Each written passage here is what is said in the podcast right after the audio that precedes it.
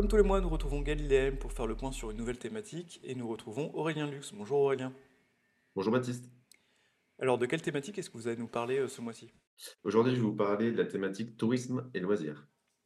Alors, dans quelle mesure c'est une thématique qui est euh, une thématique d'investissement, tourisme et loisirs, et pourquoi vous reliez tourisme et, et loisirs justement? Alors oui, comme vous le savez, chez Galilée Asset Management, pour qu'une thématique soit une thématique d'investissement, il faut il faut qu'elle soit structurelle, internationale et transversale. Tout d'abord, en premier lieu, la thématique est structurelle. Elle repose sur beaucoup de méga-tendances, à la fois l'émergence d'une classe moyenne, notamment asiatique, la diminution du prix du transport ou encore la révolution digitale qui permet de repenser à la fois le voyage et les loisirs. C'est une thématique qui est aussi euh, internationale. On retrouve les trois grands bassins de touristes dans le monde, à la fois l'Europe du Sud et de l'Ouest autour de la Méditerranée, l'Amérique du Nord et également l'Asie autour de la Chine et du Japon.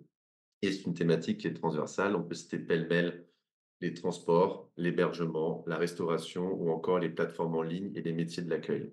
Ainsi, on regroupe le secteur du tourisme et le secteur du loisir dans la même thématique car elle est portée par les mêmes méga tendances. Ainsi, pour nous, c'est une thématique d'investissement.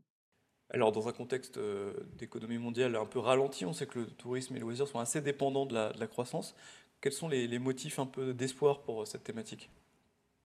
Effectivement, on a connu entre 2020 et 2022 des années très compliquées notamment la, à la pandémie, aux restrictions qu'on pouvait connaître euh, à cause du Covid-19, également de l'inflation et de la récession. C'est assez compliqué pour la thématique de 2020 à 2022. En 2023 et en 2024, on a des perspectives qui sont très attrayantes, notamment un retour des touristes assez important. On devrait atteindre le niveau qu'on a connu euh, en 2019, donc une année record euh, en perspective pour 2024 pour les touristes.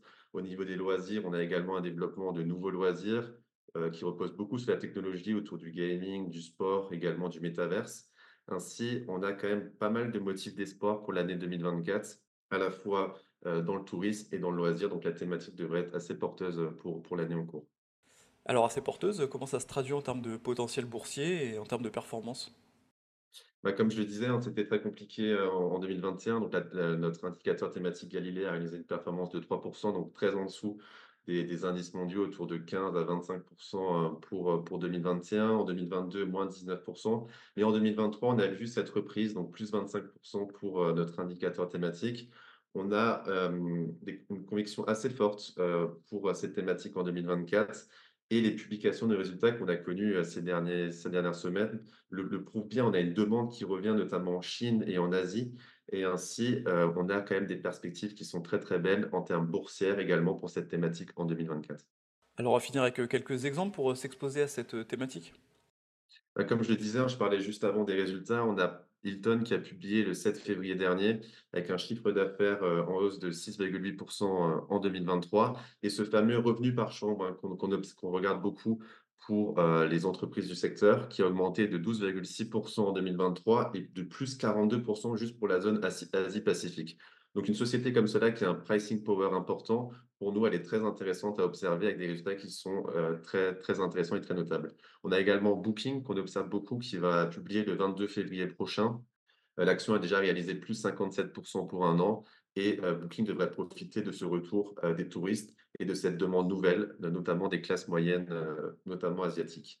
Au niveau de la gestion collective, on a beaucoup d'ETF dans la thématique. Je vais en citer un seul, je vais citer Averse de Travel and Leisure, qui combine à la fois les sociétés du tourisme et du loisir et qui représente, selon, selon nous, bien la thématique et l'ensemble des secteurs de la thématique tourisme et loisirs. Et merci beaucoup Aurélien pour euh, ce point sur la thématique euh, tourisme et loisirs. Merci Baptiste. Retrouvez nos podcasts sur Spotify, Apple Podcasts et sur toutes les plateformes d'écoute.